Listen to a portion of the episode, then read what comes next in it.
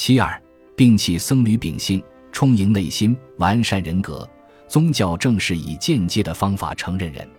人的本质在现实世界异化了，人无法认识自己，只有通过宗教这个环节才能发现人的真相。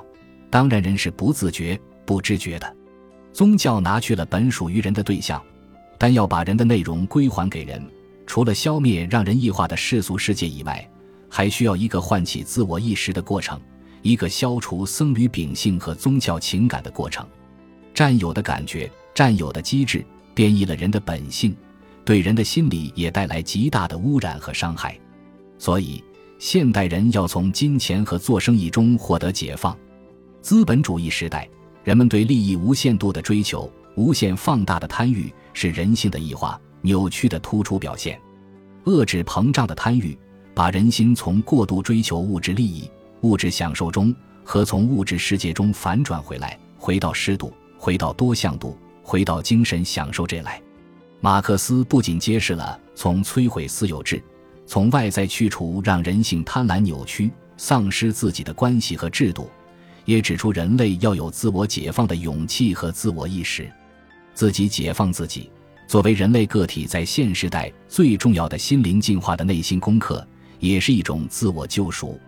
英国人摆脱了宗教的奴役，却投入了赚钱或是追求吃喝享乐的丑陋的物质享受中。毁掉了一切精神内容，这种人是没有觉悟的，处于动物状态的人。这种人必定要陷入精神空虚之中，在痛苦、无聊与无助中，难免又会去拉扯神的衣角。西方启蒙运动以后，对宗教的批判是人类寻求自我解放的一个阶段，但这种无神论还不是彻底的、科学的。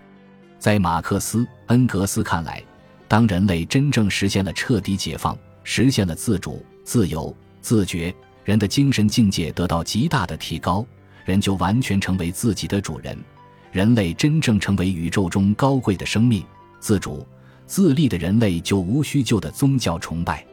而觉悟了的人也才能从做生意和金钱中获得自我的彻底解放，最终摆脱利益机制的本能驱动，建立人与人之间和谐的关系。因此。今天出现的宗教复兴，同样表明当今社会是缺陷的存在。当现实存在依然是缺陷的存在，当人依然未实现自己的本质，人类就不可能摆脱苦难。事实上，今天人类社会依然处在资本文明之中，处在利益的追逐和无情竞争中，处在有巨大缺陷的社会环境和自然环境中。因此，人类依然生活在惶惑与不安中。资产文明带来的只能是对世俗生活的热爱，对物质的过度追求以及精神的荒漠化。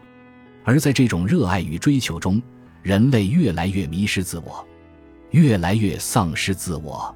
马克思深刻地揭示了人类的僧侣秉性：宗教源于人的恐惧、人的异化和自我的迷失。有缺陷的现实存在，异化的人失去了自身的力量，这种生命的恐惧。使人产生对权威的迷信，也就是说，宗教来源于人的内在僧侣秉性，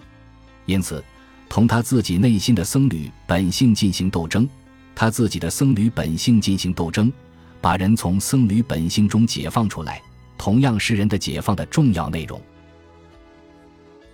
本集播放完毕，感谢您的收听，喜欢请订阅加关注，主页有更多精彩内容。